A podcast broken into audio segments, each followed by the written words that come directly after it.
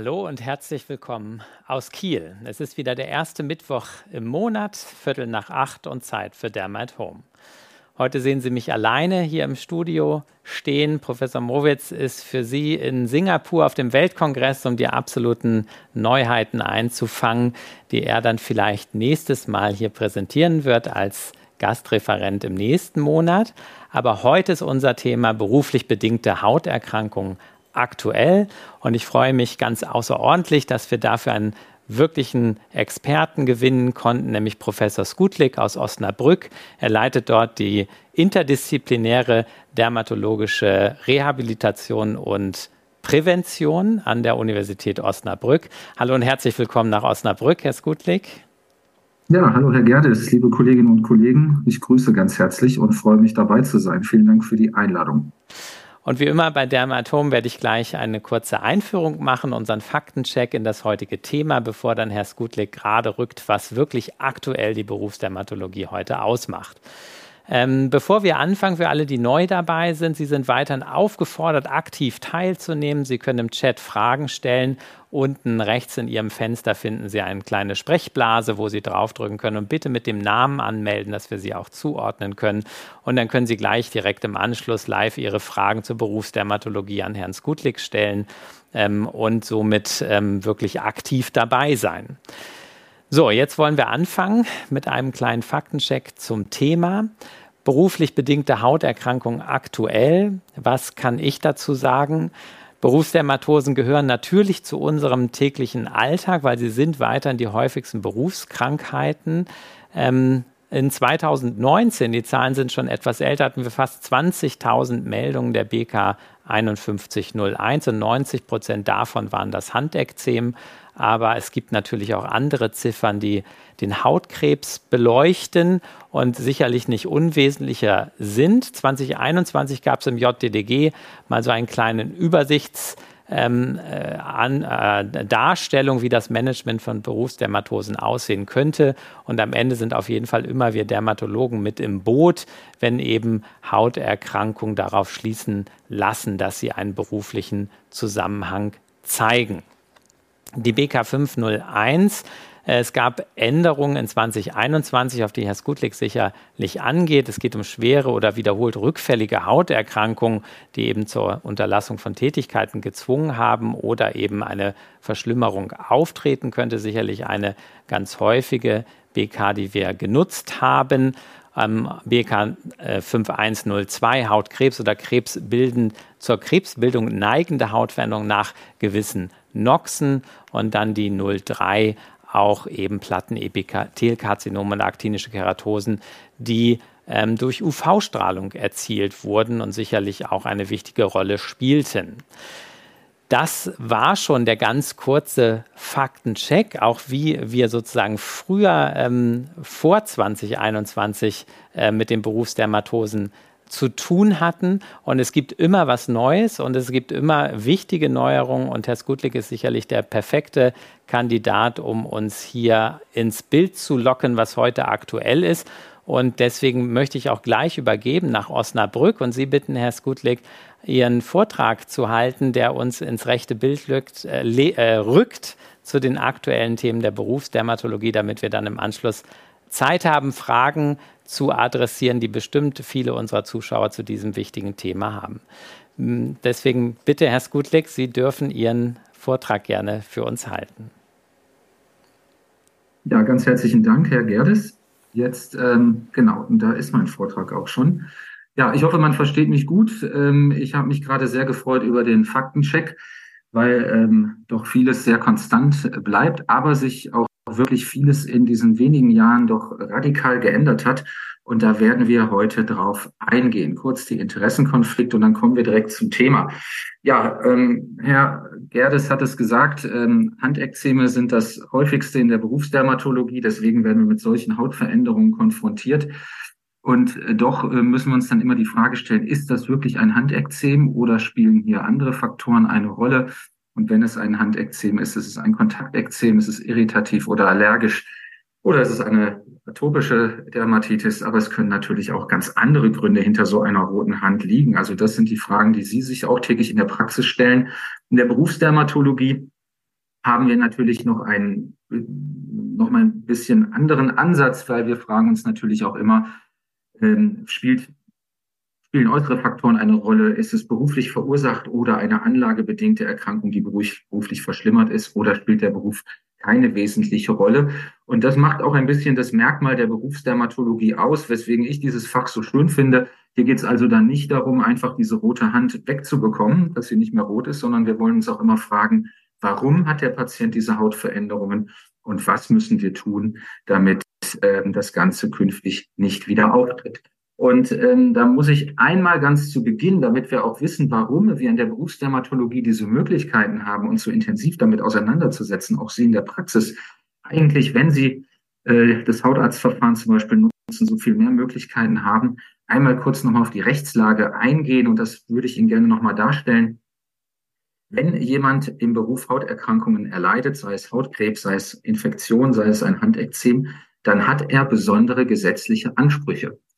Und diese sind geregelt im Sozialgesetzbuch 7 und nicht im SGB 5. Und die meisten von uns, ich natürlich auch, wir sind ja im SGB 5 sozialisiert worden und wir machen unsere äh, Medizin im Rahmen des SGB 5, wo es in Paragraph 12 heißt, Leistungen müssen ausreichend, zweckmäßig und wirtschaftlich sein und dürfen das Maß des Notwendigen nicht überschreiten. Wenn wir uns aber quasi dafür sorgen, dass das Ganze an die BG gemeldet wird und ähm, dass ähm, wir auch da einen Behandlungsauftrag haben, dann bewegen wir uns im SGB 7 und da sind äh, alle Leistungen, auch die medizinischen Leistungen der gesetzlichen Unfallversicherung äh, ähm, quasi verbrieft und festgeschrieben. Und da haben wir, da haben wir festgeschrieben, dass wir viel weitergehen können. Wir können mit allen geeigneten Mitteln agieren. Das ist der gesetzliche Auftrag. Und die Betroffenen haben auch wirklich viel mehr Ansprüche. Das können dann auch Geldleistungen sein, Entschädigungsleistungen und so weiter.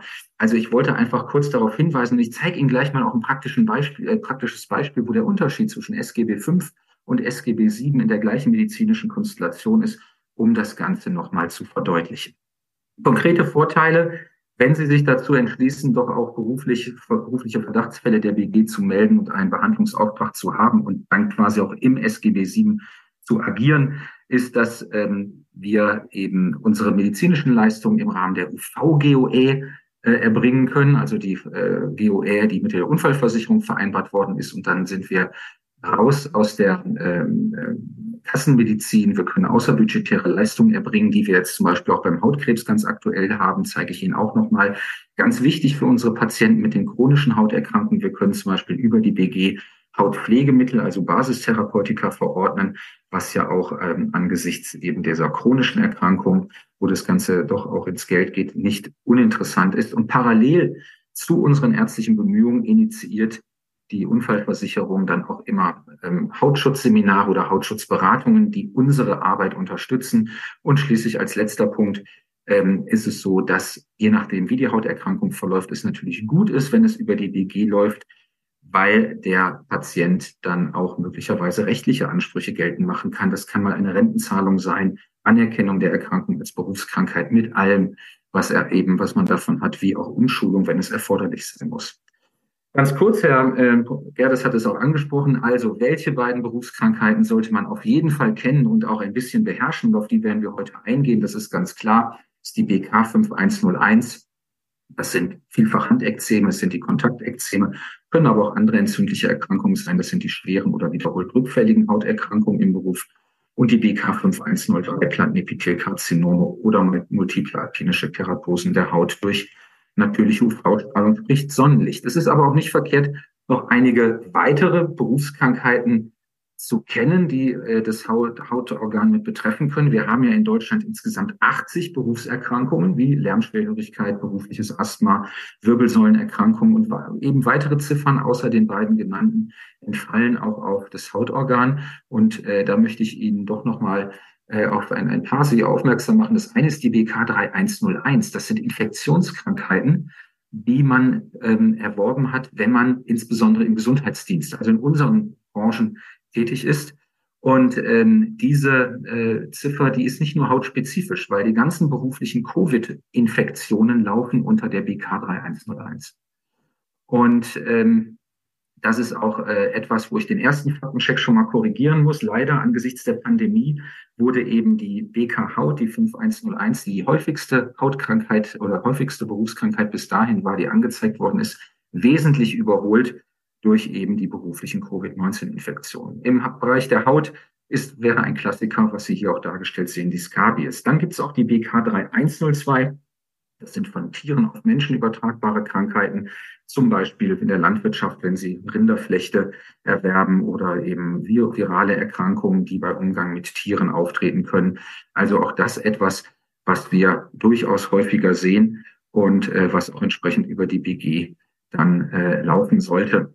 Und schließlich die BK 5102, eine äh, eigentlich die klassische Berufserkrankung der Haut. Das war die erste, die überhaupt wissenschaftlich sozusagen beschrieben worden ist, 1775 in England von Sir Pott. Der hat ähnlich erste Beobachtungen in dieser Richtung gemacht. Und in Deutschland war es mit 1925 die erste Erkrankung für die Haut, die überhaupt festgeschrieben worden ist. Angesichts der jetzt verbesserten arbeitshygienischen Bedingungen spielt diese BK-Ziffer aber zunehmend eine untergeordnete Rolle. Auch noch ein bisschen Statistik, bevor wir jetzt wirklich in die äh, Neuigkeiten auch der Hauterkrankung eingehen. Wir haben wirklich eine Dynamik gesehen in der Berufsdermatologie, was die Anerkennungen, die offiziellen Anerkennungen angeht. Und zwar seit dem Jahr 2015. Äh, und Sie sehen hier dargestellt, blaue, blaue Säule ist die BK 5101, die orangene der berufliche Hautkrebs. Und Sie sehen, das Ganze ist sprunghaft angestiegen ab dem Jahr 2015. Da gab es erstmals diese Berufserkrankung Hautkrebs und äh, wurde entsprechend gemeldet und wird auch anerkannt. Und dann gab es etwas, das hatte Herr Gerdes schon angesprochen, eine Änderung im Berufskrankheitenrecht. Und das hat nochmal ähm, zu einer wesentlichen Erhöhung der Anerkennungen insgesamt beigetragen, nämlich der Wegfall des Unterlassungszwangs bei der BK 5101. Was das jetzt bedeutet, kommen wir gleich noch zu. Und das hat zu einer weiteren äh, Bedeutung der Berufsdermatologie und Erhöhung der Anerkennungszahlen geführt. Und wir erwarten eigentlich in der Zukunft dann noch weitere anerkennen an diesem Punkt. Ja, was gibt es jetzt Neues bei der BK 5101? Schwere oder wiederholt rückfällige Hauterkrankung. Und da hatte ich Ihnen ja gesagt, ich möchte einmal kurz den Unterschied darstellen zwischen SGB 5 und SGB 7. Wenn jetzt so eine Dame mit 56 Jahren mit einem Handekzem zu Ihnen in die Praxis kommt mit einem Handekzem und ähm, Sie haben die Patientin, Sie wollen Allergiediagnostik machen wegen des Handekzems, können Sie das machen und da können Sie ungefähr gemäß EBM im äh, Jahr etwa äh, erwirtschaften einen Betrag von etwa 50 Euro. Wenn Sie dieser Dame nur eine weitere Frage stellen, nämlich was machst du beruflich? Und sie sagt Ihnen, ich bin Altenpflegerin und Sie erstatten dann einen Hautarztbericht. Und der Hautarztbericht hat sicherlich seine gewissen Mühen, weil er aufwendig ist. Das ganze Formular ist auch, finde ich, nicht mehr so richtig zeitgemäß. Aber äh, wir können, könnten das also gerne künftig mal digitaler haben, aber noch haben wir diesen Bericht so, wie er ist, weil er vorgegeben ist von der Unfallversicherung. Aber Sie machen sich die Mühe, füllen den Bericht aus und dann können Sie ja ohne Behandlungsauftrag die Diagnostik durchführen nach bestimmten Kautelen und Vorgaben, die vorgeschrieben sind. Wenn Sie das ausschöpfen bei der Altenpflegerin, dann kommen Sie mit der gesamten Diagnostik und Erstattung des Berichtes auf einen Betrag von 550 Euro. Das ist ein Betrag, der jetzt äh, nochmal aktuell angepasst worden ist, weil wir haben zweimalig Erhöhung gehabt in der UV-GOE, die letzte vor fünf Tagen und ich habe all diese Erhöhungen jetzt schon eingebaut.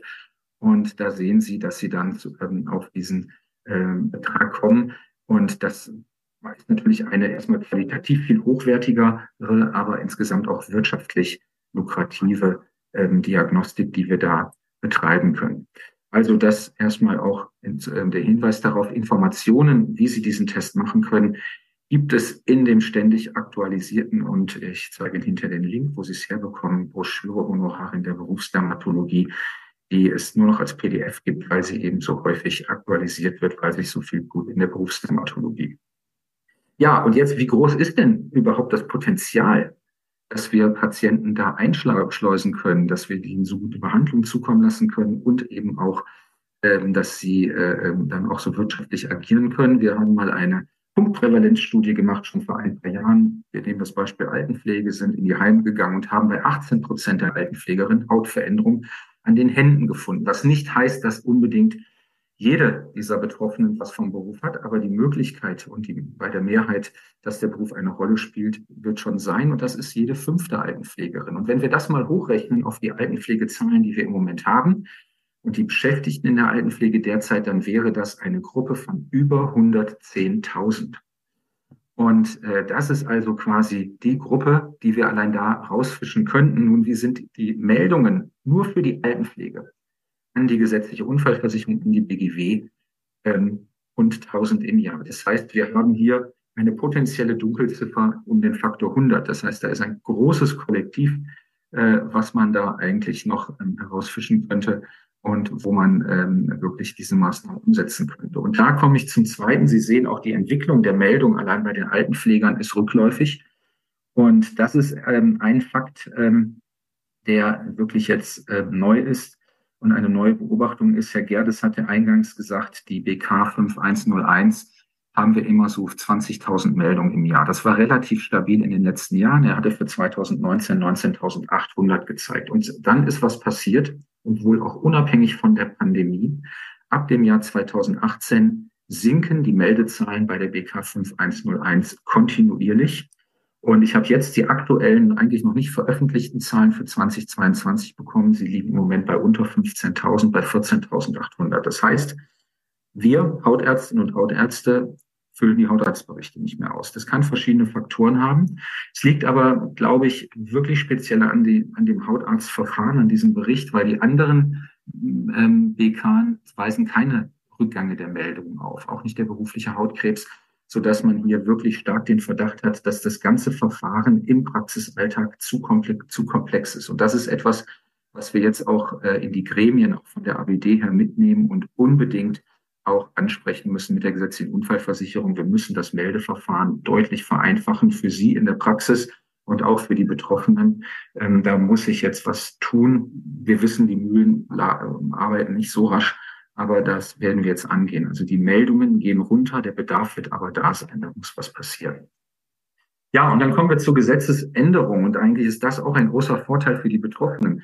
Herr Gerdes hatte gesagt, äh, die BK 5101 als Anerkennung als Berufskrankheit war immer, und zwar seit 1936, damit verbunden, dass die Tätigkeit aufgegeben werden muss. Und das wurde abgeschafft zum 01.01.2021. Das heißt, ähm, jetzt kann eine Hauterkrankung anerkannt werden vom Beruf, wenn sie nur schwer oder wiederholt rückfällig ist, was auch immer das bedeutet. Aber sie muss nicht mehr zur Unterlassung der Tätigkeit zwingen. Und damit haben natürlich viel mehr Betroffene die Chance, überhaupt all die äh, Leistungen, auf die sie gesetzlichen Anspruch haben und die ihnen so viel Vorteile bringen, auch zu nutzen. Und deswegen äh, ist es umso bedauerlicher, dass dieses Verfahren jetzt im Moment nicht so genommen, äh, angenommen wird, wie man es sich wünschen würde. Deswegen die Botschaft, ähm, weiter Hautarztberichte erstatten, auch wenn die Möglichkeit gesehen wird. Wir müssen nicht, wir hatten immer gedacht, jetzt müssen wir das Meldeverfahren ändern angesichts der BK-Rechtsänderung, müssen wir nicht wir können, wir dürfen immer noch weiter den Hautarztbericht nehmen. Also trotz der BK-Rechtsänderung melden Sie die Fälle mittels Hautarztbericht.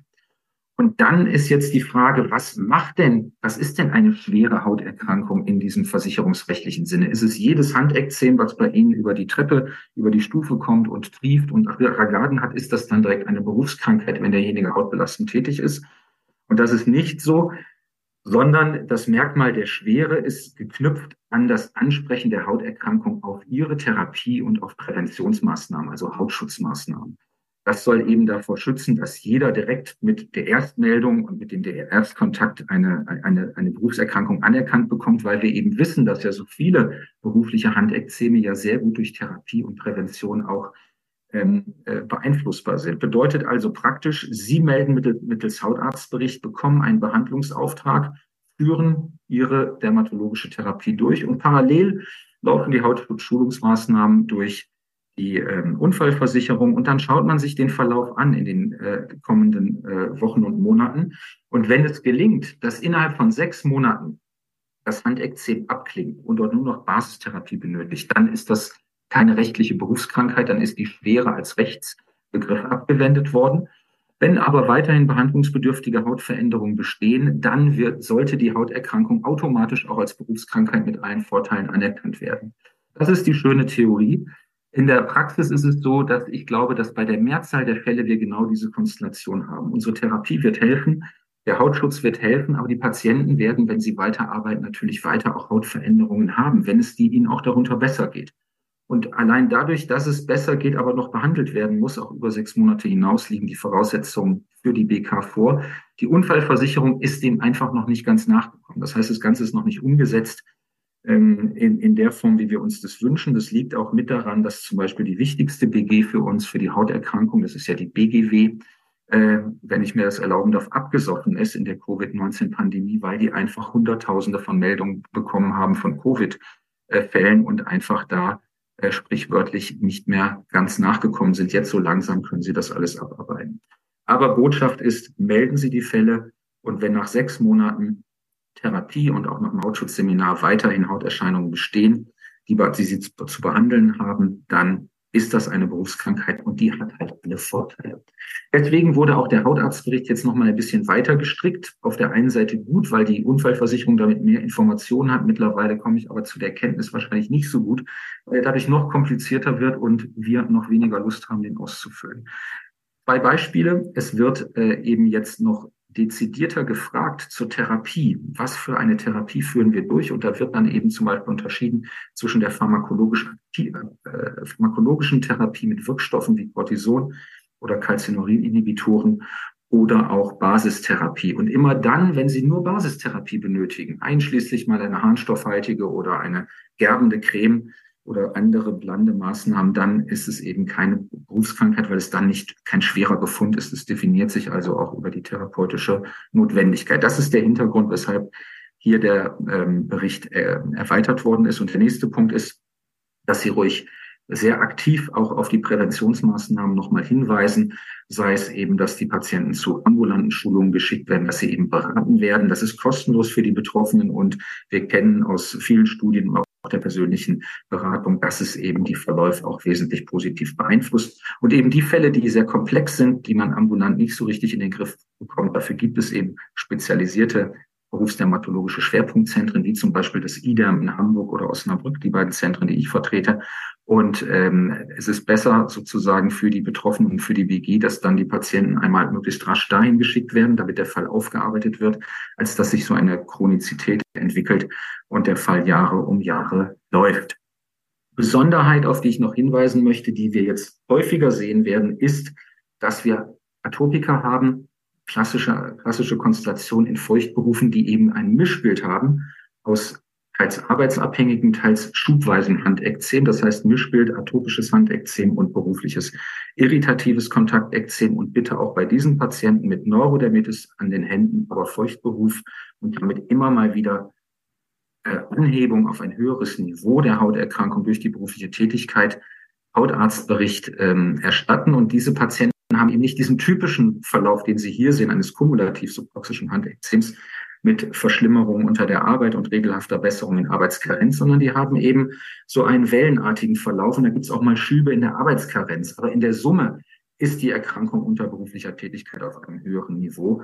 Und ähm, dann ähm, bitte den Bericht erstatten. Und jetzt angesichts der BK-Rechtsänderung und äh, auch der zunehmenden guten therapeutischen Möglichkeiten, die wir bei endogenen Dermatosen haben, wie der atopischen Dermatitis, erweitert sich jetzt auch in der Berufsdermatologie unser Spektrum was die Therapie angeht, weil diese Patienten geben ja jetzt bei Anerkennung der Tätigkeit die Tätigkeit nicht auf und sie haben permanent ihr beruflich unterhaltenes atopisches Handekzem, bei ansonsten vielleicht auch atopischer Dermatitis. Und dann ergibt sich bei Ausschöpfung aller anderen Maßnahmen jetzt auch in der Berufsdermatologie die äh, Indikation, um eben äh, systemische Therapien mit zum Beispiel Biologika zu initiieren. Das ist neu äh, im Bereich der Berufsdermatologie, aber es ist effektiv. Wir haben zunehmend Fälle, die da gut laufen, aber es müssen auch die WG, die Unfallversicherungsträger lernen. Nicht alle wissen das schon. Viele sind geschockt von den hohen Preisen. Das kannten die bislang nicht. Aber ähm, das sind eben Optionen, die wir jetzt zunehmend ergreifen können. Und auch dafür ist es eben wichtig, dass Sie die Fälle melden, wenn Sie eben jemanden haben. Zum Beispiel hatte neulich eine äh, Kinderchirurgin die eben atopisches Handekzem hat, Mitte 30, die will ihre Tätigkeit nicht aufgeben. Und da sehen wir dann zum Beispiel die Indikation auch für so eine Therapie dann auch langfristig. Nicht verhehlen möchte ich, dass wir auch Probleme haben. Ein Problem ist auf jeden Fall die Epikutantestung und zwar die Verfügbarkeit von Allergenen. Sie sehen links die Allergene, die wir potenziell kennen, die wissenschaftlich publiziert sind und rechts die nur zugelassenen ähm, Allergene und verfügbaren Allergene. Können wir vielleicht in der Diskussion noch mal im Detail drauf eingehen. Es gibt ja einen äh, äh, sagen wir mal, Monopolisten. Und dann gibt es noch eine zweite Bezugsmöglichkeit, nicht als Medikament zugelassener äh, äh, Testsubstanzen aus Schweden. Und damit äh, wursteln wir uns salopp gesagt so durch und sind damit also nicht besonders glücklich äh, und haben damit wirklich jetzt im Moment keine optimale Basis für die Epikutan-Testung. Ich darf Ihnen sagen, dass die relevanten Fachgesellschaften hier jetzt eine Taskforce initiiert haben, um die Versorgung mit Epikutan-Testsubstanzen sicherzustellen. Da wollen wir jetzt Wege finden, wie das gelingen kann, möglicherweise sogar mit eigenen Apotheken, die wir dafür ähm, ähm, extra gewinnen. Da sind wir aber noch am Anfang, aber wir haben da wirklich ähm, das Ziel, das zu optimieren. Bedeutet aber auch, dass wir möglicherweise gerade in der Berufsdermatologie auch jetzt mal verstärkt patienteneigene Produkte oder auch Berufsstoffe testen müssen. Da bitte dann eben darauf achten, dass man nur das testet, direkt unverdünnt auf der Haut, was für den Verbleib auf der Haut gedacht ist, oder aber äh, die Dinge, die man testet, äh, dann wirklich sich vorher informiert. Und da kann ich Ihnen Quellen nennen, wer mag, ähm, dann so aufarbeitet, dass sie auch testfähig sind. Ja, dann zum Abschluss noch auf die DK 5103 nochmal kurz auch eingegangen. Das kennen Sie seit 2015 ähm, Plantenepithelkarzinome oder multiple aktinische Keratosen der Haut durch natürliche UV-Strahlung. Und auch diese Erkrankung, wenn sie Punktprävalenz machen, ist häufig. Da gibt's ja die schöne Untersuchung aus München, da ist man ja aufs Oktoberfest gegangen, die Münchner Kollegen, und haben sich einfach mal auf der Landwirtschaftsmesse angeschaut, wie unterscheiden sich die Landwirte von den Indoor-Workern. Das sind jetzt nur die beiden linken äh, einge rot eingekreisten Felder. Und da hat man eben gesehen, dass äh, fast 30 Prozent aller Landwirte aktinische Keratosen aufgewiesen haben. Und das war doppelt so viel wie bei den Indoor-Workern. Und so ähnlich war es dann auch mit den äh, manifesten Hauttumoren. Da waren auch doppelt so viele da zu finden. Das heißt, wenn man äh, wirklich guckt, findet man diese Fälle auch. Und die sollte man dann melden. Für die Praxis bedeutet das, der typische BK5103-Fall ist in der Regel nach wie vor männlich, Rentner und über 70 Jahre alt und war früher in einem Outdoor-Beruf tätig. Deswegen hier keine Angst vor der Meldung. Die Meldung ist einfach. Hier brauchen wir wirklich nur die Verdachtsanzeige, nicht den komplizierten Hautarztbericht. Und in dieser Verdachtsanzeige muss auch nicht viel drinstehen. Sie haben die Basisdaten des Patienten und dann schreiben Sie rein, es ist eine BK 5103. Ähm, ich habe eine Feldkanzerisierung der Kopfhaut und des Gesichtes und der Handrücken gesehen. Ich habe vielleicht ein Plattenepithelkarzinom diagnostiziert. Die Histologie fügen Sie bei und schreiben noch unten rein, was derjenige beruflich über wie viele Jahre gemacht hat. Und dann schicken Sie es an die Bau-BG oder an die landwirtschaftliche BG, äh, welcher Beruf auch immer zutreffend ist. Und dann läuft das Verfahren in der Regel sehr gut und über 60 Prozent der Fälle werden anerkannt. Hier haben wir auch viele neue Änderungen in der UV-GOE in den letzten Jahren gesehen. Und da empfehle ich Ihnen wieder den Blick in die Broschüre Honorar in der Berufsdermatologie. Die aktuellste Änderung, finde ich, ist wieder ein großer Vorteil gegenüber ähm, der Kassenmedizin, weil wir hier eben auch die Tageslichttherapie jetzt erstmals mit einer Ziffer oder sogar mit zwei Ziffern abgebildet haben, nämlich der 572 Tageslicht, äh, photodynamische Tageslichttherapie und äh, Ziffer 573 die technisch simulierte photodynamische Tageslichttherapie. Ja, eine Sache, die ich seit äh, jetzt tatsächlich zwei Jahren auf jedem Vortrag leider unverändert zeige, aber die Frage kommt immer, deswegen zeige ich das. Wie ist es eigentlich, wenn ich jemanden habe mit einer BK 5103 und er hat neben den aktinischen Keratosen noch ein Basalzellkarzinom? Kann ich den nicht auch melden? Und äh, da liegt es sicherlich nahe, dass auch das Basalzellkarzinom bei diesen Patienten beruflich verursacht worden ist. Aber die Meldung lohnt sich im Moment tatsächlich nicht, weil sowohl die BGen als auch die Sozialgerichte im Moment nicht agieren werden. Diese Fragestellung, ob Basaliome der BK 5103 mit zugerechnet werden können, befindet sich derzeit beim Bundesministerium für Arbeit und Soziales. Da gibt es einen ärztlichen Sachverständigenbeirat Berufskrankheiten im Stadium der Vorprüfung. Wir haben jetzt mittlerweile epidemiologische Erkenntnisse, auch durch eine deutsche Multicenter-Studie, die deutlich dafür sprechen, dass wir diese Erweiterung bekommen und bekommen sollten. Wir müssen aber diese Beratung abwarten. Erst dann werden die BG entscheiden. Aber dann werden wir auch diese Fälle melden. Und dann denke ich, wo ich ohnehin schon denke, dass die Zukunft der Berufsdermatologie vor allen Dingen auch in der Berufsdermato-Onkologie liegt, dann werden wir, äh, glaube ich, da noch ähm, weiteres Potenzial sehen, gerade auch für die Praxen, die sich dermato-onkologisch engagieren, dass sie dann ihre Fälle über die EGen laufen lassen können. Ja, ich komme zum Ende, bin da, glaube ich, jetzt auch in der Zeit, dass ich zum Ende kommen soll. Nochmal ganz wichtig, wer sich dafür interessiert, wo gibt's Infos? Also kann Ihnen zwei Homepages da in, ähm, empfehlen. Das eine ist die Homepage der ABD wo Sie Informationen auch zu Testungen und zu Allergenen finden, aber auch alle nötigen Formulare finden. Und es gibt auch ähm, die Seite arbeitsbedingte Hauterkrankung der gesetzlichen Unfallversicherung, wo Sie diese Informationen bekommen. Das Wichtigste, was Sie benötigen, ist ähm, diese Broschüre Honorare in der Berufsdermatologie. Die finden Sie auf beiden Homepages. Und die gibt's nur noch als PDF, nicht mehr in gedruckter Version, weil sie quasi immer aktualisiert wird. Und ich denke, jetzt wird sie auch gerade wieder aktualisiert, weil wir eben eine Anhebung äh, hatten der Gebühren.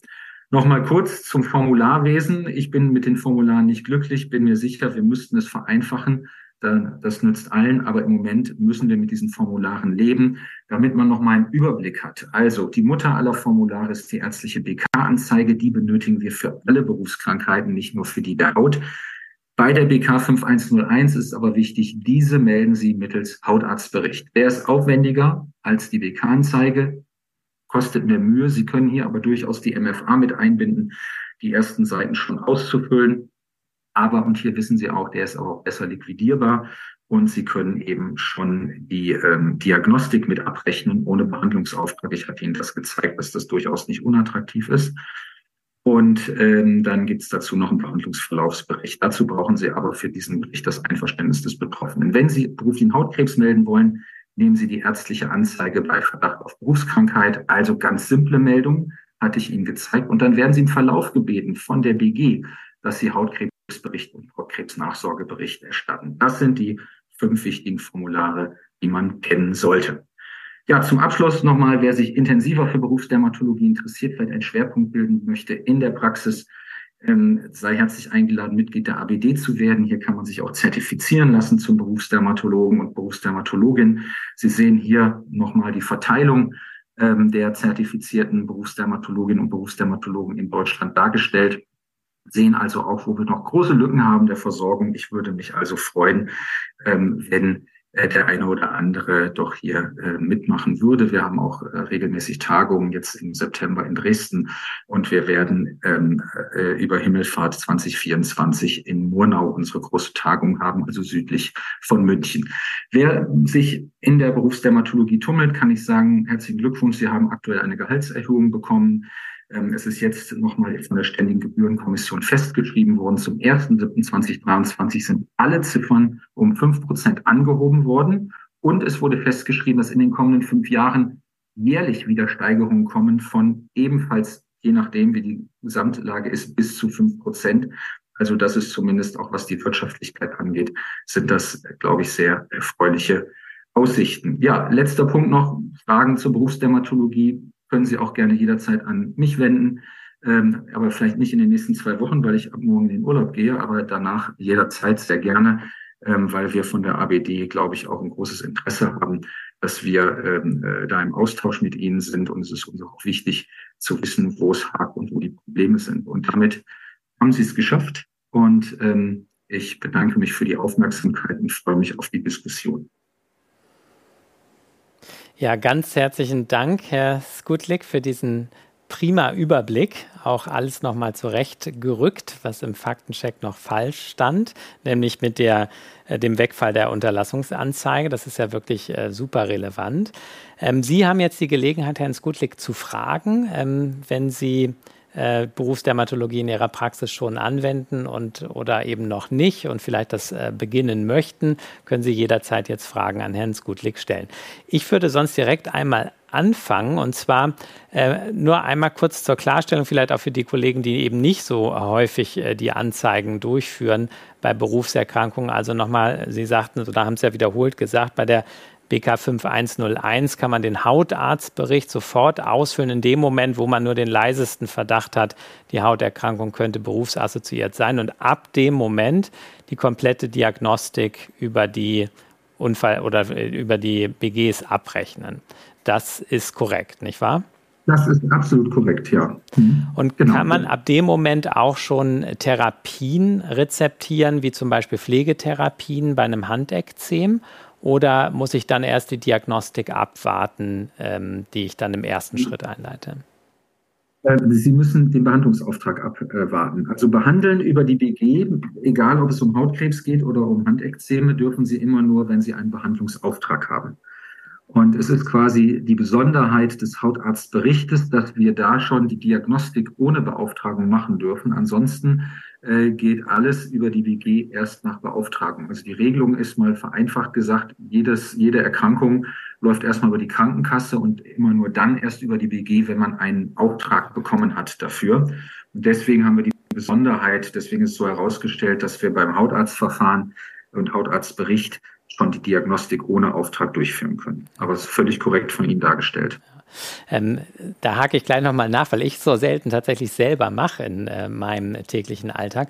Aber wenn ich die Diagnostik also abgeschlossen habe und jetzt weiterhin den Verdacht habe, dann würde ich äh, das sozusagen der BG melden, äh, das Ergebnis meiner Diagnostik. Welche, welches Formular würde ich dafür nutzen? Oder meldet die BG sich bei mir, äh, wenn ich den mhm. Hautarztbericht gestellt habe? Ja, sehr gute Frage. Also Sie haben zwei Möglichkeiten. Sie können entweder mit dem Erstbericht, also Patient stellt sich bei Ihnen vor und ähm, Sie sagen, oh, da müssen wir einen Test machen. Und dann machen Sie den Test und wenn Sie dann alles zusammen haben, dann ähm, machen Sie noch den Test an Ihren Bericht mit dran. Das war auch das, was ich Ihnen gezeigt hatte bei dem ersten, bei der Altenpflegerin. Und dann rechnen Sie eben mit der Gebühr des Hautarztberichtes, die ja bei ungefähr 60 Euro liegt, noch zusätzlich alle diagnostischen Maßnahmen ab und dann kommen Sie je nach Berufsbild und wenn auch wirklich alle Testsubstanzen ähm, vorliegen, das ist ja unser großes Problem im Moment, auf diese hohen Beträge. Sie können es aber auch anders machen machen. Also angenommen, derjenige ist bei Erstkontakt nicht testfähig, weil er so einen dramatisch schlechten Hautbefund hat, dann machen Sie erstmal die Meldung und sagen, ich brauche einen Behandlungsauftrag, um ihn gut zu behandeln, damit ich ihn auch erstmal testfähig bekomme. Und dann machen Sie von mir aus nach drei, vier Wochen Ihren Test und dann können Sie den Bericht Behandlungsverlauf, also es gibt ja den Hautarztbericht äh, Version Nummer zwei, Behandlungsverlauf, äh, nehmen und äh, da dann auch die Testung drüber laufen lassen und abbrechen. Ah ja. Super, das war auch nochmal ein äh, wichtiger Hinweis. Und dann würde ich sozusagen den Behandlungsauftrag von der BG bekommen, schriftlich. Und ab dann würden diese sechs Monate laufen, sozusagen die, äh, diese, diese Schlüsselzeit bedingen, ab wann es dann vielleicht doch auch richtig zur Berufserkrankung wird. Ja. Richtig, genau. Ich habe in der Kürze der Zeit, vor allen Dingen auf die sechs Monate, weil das für die meisten Fälle zutrifft, ähm, äh, äh, abgestellt. Diese sechs Monate darf man nicht so sklavisch sehen. Es geht eigentlich darum, man muss erkennen, habe ich eine Konstellation, die sich wesentlich bessern lässt oder nicht? Und da haben wir gesagt, sechs Monate braucht man schon. Es gibt aber Konsultat äh, Konstellationen, wo Sie das direkt sehen. Stellen Sie vor, Sie haben eine Sensibilisierung auf ein nicht meidbares Kontaktallergen. Dann können Sie auch, dann ist das sofort eine BK. Ne? Weil das Allergen ist nicht meidbar, sagen, sagen wir aerogenes allergisches Kontaktekzem beim Maler und Lackierer auf Isothiazolinone oder in der Kunststoffverarbeitung auf Epoxidharze. Und das ist nicht meidbar, dann ist das mit dem Tag der Diagnose von Anfang an eine Berufskrankheit, weil es schwer ist, weil das Allergen nicht meidbar ist. Super, das war auch nochmal eine sehr gute Klarstellung. Vielen Dank. Äh, jetzt, äh, meine Erfahrung ist manchmal, wenn ich dann Patienten habe und sage, ähm, komm, das könnte mit deinem Beruf zusammenhängen, das melden wir mal der BG. Äh, dann kommt bei vielen Patienten so eine Abwehrhaltung, sagen, nein, bloß nicht melden, ich möchte ja meinen Beruf weitermachen. Wie gehen Sie so rein kommunikativ dann mit den Patienten um? Was sagen Sie denen, warum es trotzdem sinnvoll ist, die Meldung zu machen? Genau, es sind, ähm, das ist auch ein wichtiger Hinweis natürlich. Also das eine ist, ähm, dass die BG eingeschaltet wird, hat ja nichts mit Berufsverbot zu tun und angesichts der BK-Rechtsänderung schon mal gar nicht. Das Ziel ist, dass man im Beruf bleibt. Und die große Sorge der Betroffenen ist ja, dass äh, in Einzelfällen, dass der Arbeitgeber informiert wird. Und ähm, auch das ist so, dass wenn der Arbeitgeber nicht informiert werden darf von Seiten des Betroffenen, dann darf keiner an den herantreten, dann vermerkt man das im Bericht. Also das sind die beiden großen Sorgen. Die kann man, äh, glaube ich, schon wirklich äh, klar, deutlich äh, sagen. Also ich sage immer den Patienten, Sie sind der Boss, Sie entscheiden, ob Sie arbeiten oder nicht. Wir können nur empfehlen, ob es sinnvoll ist oder nicht. Und das äh, nehmen die schon gut an und jetzt, wie gesagt, mit fehlendem Unterlassungszwang noch umso äh, besser. Und dann gibt es natürlich auch noch so positive Botschaften, dass wir eben sagen, naja, sie haben viele Vorteile. Es ist ein kostenloses Verfahren für sie. Sie haben kostenlose Unterstützung durch die Hautschutzseminare, die Pflegeprodukte, die wirklich ja manchmal ordentlich ins Geld gehen und regelmäßig gekauft werden müssen die gibt's dann umsonst dabei. Sie müssen keine Rezeptgebühren bezahlen und möglicherweise haben Sie eben auch Ansprüche, wenn es doch schiefgehen sollte, auf eine Umschulung oder auf eine Rentenzahlung. All das sind einfach viele Vorteile, die man nur hat, wenn man natürlich im Verfahren drin ist, wenn das Ganze äh, der BG gemeldet ist, weil das, was nicht gemeldet ist, kann natürlich auch nicht entschädigt werden. Sehr gut. Auch dafür nochmal herzlichen Dank. Ähm, jetzt, äh, mir kam noch die Frage auf, jetzt empfehle ich zum Beispiel in dem Hautarztbericht, dass eine Hautschulungsmaßnahme sinnvoll ist.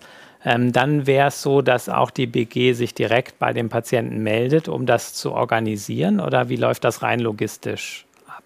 Mhm. Ja, auch wichtige Frage, genau. Also es ist so, dass die BG ähm, diese ganzen Verfahren steuert. Und ähm, äh, optimalerweise läuft es dann auch so, dass man sich da nicht weiter drum kümmern muss. Es schadet natürlich im Einzelfall mal nicht, bei seinem Sachbearbeiter nachzufragen. Aber Sie haben vollkommen recht. Hier läuft dieses Verfahren nicht so, dass Sie sich aus der Praxis aktiv darum bemühen müssen, jemanden irgendwo unterzubringen, sondern ähm, das ist eigentlich äh, Anspruch und Aufgabe der BG. Die sind ja gesetzlich dazu auch verpflichtet, das umzusetzen. Und äh, die BGW, äh, jetzt ist sie tatsächlich wegen der vielen Covid-Fälle ja äh, in ihrer Arbeit ordentlich eingeschränkt. Aber wenn das nicht wäre, war immer der, der Grundsatz der BGW zum Beispiel, einen Behandlungsauftrag innerhalb von zwei Wochen zu erteilen und auch äh, dafür Sorge zu tragen, innerhalb von zwei bis vier Wochen, dass jemand eingeladen wird zu einem Hautschutzseminar. Und ich denke, wir werden jetzt auch wieder in diese Phasen reinkommen, dass die BG dafür Zeit haben, das entsprechend umzusetzen. Also eigentlich müssen sie sich nicht aktiv darum kümmern. Okay, also insofern äh, hat man ja gar nicht so viel mehr Aufwand, damit aber das Maximale für die Patienten erreicht, wo man den Verdacht hat, hier könnte ein Zusammenhang bestehen. Vielleicht noch eine Frage, die jetzt frage ich die ganze Zeit. Sie zu Hause dürfen auch gerne fragen, aber vielleicht ist die Berufsdermatologie doch so, dass man ein paar Hemmungen hat, ähm, jetzt die Fragen zu stellen, oder es ist Ihnen schon alles klar und Sie leben das in Ihren Praxen schon die ganze Zeit. Ähm, ganz kurz zur BK 5103 nochmal. Wenn man also den Verdacht hat, dass die aktinischen Keratosen zum Beispiel aufgrund einer beruflichen ähm, Anamnese äh, resultieren, da würde man ja den, äh, die, die ähm, Verdachtsanzeige stellen und da würde man dann tatsächlich abwarten, bis man den Behandlungsauftrag bekommt und erst dann könnte man zum Beispiel auf Sonnenschutzmaßnahmen den Patienten rezeptieren, nicht wahr? Richtig, und das ist auch ein ganz wichtiger Aspekt. Ich sehe da häufig Patienten zur Begutachtung und manchmal läuft das Verfahren ja auch länger. Und ähm, dann kommen die Patienten zum Gutachten und, ich, und sagen mir, ich bin seit einem halben Jahr nicht behandelt worden. Ich frage, warum. Dann wird mir gesagt, naja, mein Arzt wartet darauf, dass die BG sich meldet und den Behandlungsauftrag gibt. Also natürlich primär müssen wir so behandeln, wie wir immer behandeln wollen und stadiengerecht. Und äh, so lange wird über die Kasse behandelt, wie es erforderlich ist und bis man den Behandlungsauftrag hat. Und vorher darf man da tatsächlich auch nicht äh, loslegen. Aber wie gesagt, die Mehrheit der Meldungen der BK 5103 wird eine Berufskrankheit. Das ist bislang so, wird anerkannt. Und dann haben Sie ja de facto einen Dauerauftrag, weil äh, wir wissen, aktinische Keratosen und Feldkanzerisierung sind chronische Erkrankungen und die gehen natürlich nicht mit einer PDT weg, sondern die kommen immer wieder. Das heißt, diese Patienten haben Sie dauerhaft und können dann auch dauerhaft die entsprechenden äh, Therapien über die BG machen und äh, eben zum Beispiel ähm, auch unter anderem UV-Lichtschutz verordnen. Super, ganz herzlichen Dank nochmal für diese Ausführung. Wir kommen tatsächlich schon zum Ende. Es nähert sich die 21 Uhr. Sie haben noch die Gelegenheit, Fragen zu stellen. Wir gehen gleich noch in die Speakers Corner. Wer sich jetzt nicht getraut hat, aber noch was Dringendes hat, kann das gleich gerne machen. Ähm, insofern, Herr Skutlik, bleibt noch ähm, am Bildschirm. Ähm, ich danke Ihnen erstmal für Ihre Teilnahme heute und Ihr Interesse an der Berufsdermatologie, den Sponsoren natürlich auch, die das wieder ermöglicht haben, es heute durchzuführen. Wir haben weiterhin die Neuerung, wer heute keine Zeit hatte, live dabei zu sein, ähm, kann die Sendung immer bis zur Ausstrahlung der nächsten Sendung auf der Homepage nochmal nachgucken oder Kollegen weiterempfehlen, die heute keine Zeit hatten. Die ähm, der Podcast bleibt natürlich dauerhaft auch zum Nachhören auf der Homepage vorhanden. Insofern können Sie jederzeit noch mal reinhören, wenn irgendetwas unklar geblieben ist. Und damit äh, ist der Aussicht oder ist Zeit für die Aussicht für die nächste Derma at Home Sendung am 2. August. Das ist diesmal oder nächstes Mal der erste Mittwoch im August. Und unser Gastexperte wird dann Professor Mrowitz sein, ähm, der eben nicht, äh, den werde ich dann wieder moderieren und er wird zum Thema äh, Aktuelles zur Therapie der Psoriasis Krankheit ähm, seine Ausführungen uns mitteilen und wir werden insofern vieles zur Psoriasis lernen. Und damit danke ich erstmal allen für die Hauptsendung heute und wünsche Ihnen einen schönen Abend. Lassen Sie sich nicht vom Sturm wegpusten, wenn Sie in Norddeutschland wohnen. Ich höre hier, windet es schon ganz gut. Und ich freue mich, wenn Sie nächsten Monat wieder dabei sind und verabschiede mich mit dem typischen und Tschüss. Und damit geht's in die Speakers Corner. So, wir haben nochmal die Gelegenheit, Herrn Skutlik etwas zu fragen, wenn Sie wünschen. Jetzt habe ich hier auch eine Frage von Frau Rosike Schlecht. Ich lese sie mal gerade vor, Herr Skutlik. Wir in unserem Behandeln viele BG-Patienten nach BK 5101. So wie Sie in Ihrem Vortrag die sinkenden Meldungen in den letzten Jahren gezeigt haben, ist mir aufgefallen, dass weniger Patienten wegen einer Hauterkrankung BK 5101 in die Praxis kommen. Ich frage mich, ob das auch an der sinkenden Anzahl der Hautärzte liegen kann. Die Patienten haben zunehmend sehr lange Wartezeit, um einen Termin beim Hautarzt zu bekommen. Das ist auch in unserer Praxis so. Also vielleicht gar nicht, dass wir weniger melden, sondern dass einfach die Patienten viel weniger äh, Möglichkeiten haben, ähm, einen Hautarztbericht irgendwo zu bekommen. Haben Sie da also, Zahlen zu oder Informationen? Ich, ich habe keine Zahlen dazu, sondern da bin ich dankbar, quasi auch von Ihnen Hinweise zu bekommen, weil wir finden es gerade dramatisch und machen uns Gedanken dazu. Also äh, eine Sache glaube ich auch, äh, es wird schwieriger, ähm, Hautarzttermine zu bekommen, gerade in der Fläche. Ähm, und eine Überlegung war, und da habe ich aber kein Gefühl dafür, zum Beispiel haben wir ja nun wirklich auch viel äh, jetzt Online-Angebote, äh, ClickDoc und ähnliches. Und ich bin mir nicht sicher, wenn da einer sich mit seiner roten Hand zeigt, weil er da ein Ekzem hat, ob dann auch in der Tiefe sozusagen er so versorgt wird, dass daraus eine BK-Meldung oder Hautarztmeldung kommt. Ich denke ja nicht. Ich weiß aber noch nicht, wie, was das quantitativ ausmacht. Ich hätte tatsächlich auch gedacht, dass vielen, vielleicht auch jüngeren Kolleginnen und Kollegen, die jetzt auch viele neue Themen haben in der Praxis, ähm, das Verfahren zu kompliziert ist. Ich, wie gesagt, ich finde es auch ähm, äh, äh, nicht mehr zeitgemäß, überhaupt nicht. Ich werde mich sehr dafür einsetzen, dass wir es einfacher machen. Aber der andere Punkt wird auch sein, möglicherweise Hautarzttermine. Allerdings, wie gesagt, in anderen BKs sehen wir weniger Rückläufigkeit äh, der Meldung, zum Beispiel beim Hautkrebs. Das ist relativ stabil. Ja, das äh, würde sich dann nicht erklären durch den sozusagen die weniger ähm, Verfügbarkeit von Hautärzten.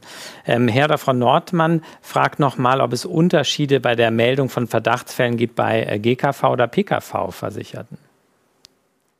Ähm, nein, überhaupt nicht. Also wichtig ist, dass Sie bei der gesetzlichen Unfallversicherung versichert sind und so äh, beschäftigt sind. Also bedeutet zum Beispiel in Ihrer Arztpraxis sind alle Ihre Mitarbeiter automatisch bei der BGW versichert. Sie als äh, Unternehmer aber nicht. Sie können sich nur freiwillig versichern. Und äh, es hat, macht also keinen Unterschied, ob privat oder GKV, sondern es hängt eher vom Status ab. Also die meisten Unternehmer sind nicht automatisch versichert.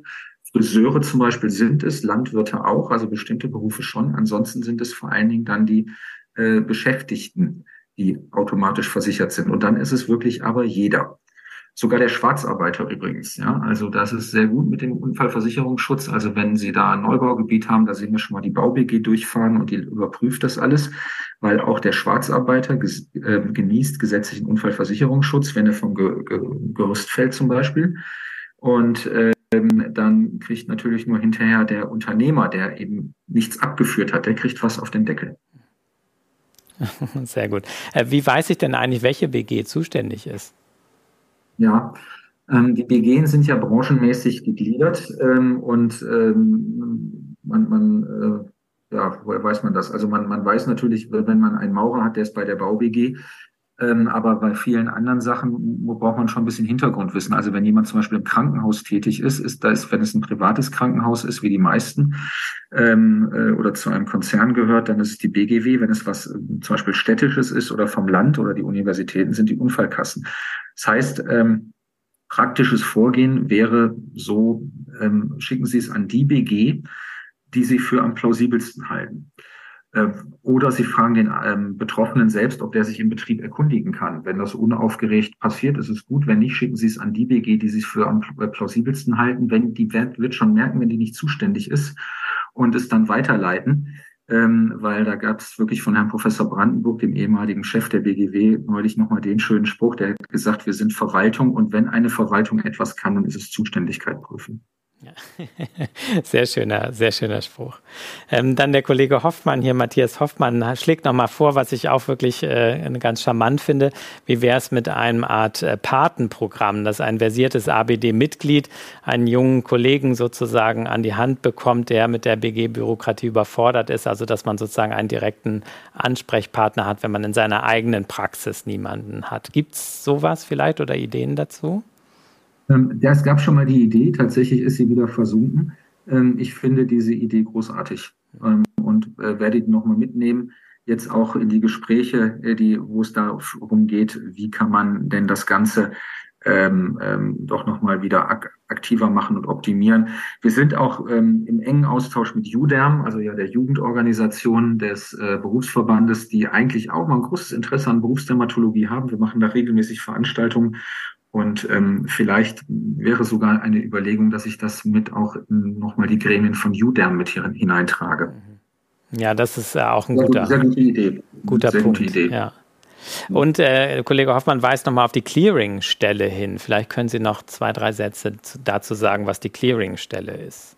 Mhm, genau. Also, äh, die Clearingstelle ähm, ist eine Einrichtung von äh, der ABD auf der einen Seite, der KBV und der DGUV, also die wichtigen Institutionen, die da zusammenspielen und äh, agiert zusammen unter einem Dach, äh, also unter einem virtuellen Dach.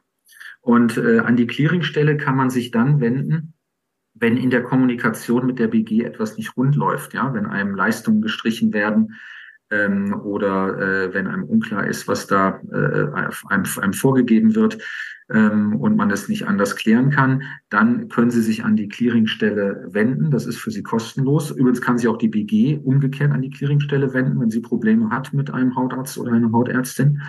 Und ähm, Ansprechpartner für die Clearingstelle ähm, sind im Moment Frau Professor Fartasch äh, in äh, Bochum, wo Sie sich ärztlich dran wenden können, oder Herr Professor Wehrmann in Münster.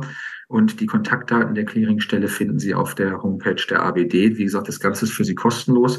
Ganz wichtig ist, dass ähm, Sie ähm, durchaus Ihre Fragestellung auch mit dem Schriftverkehr über den Patienten uns dann schicken können aber bitte, was die Patientendaten angeht, anonymisiert aus Datenschutzgründen.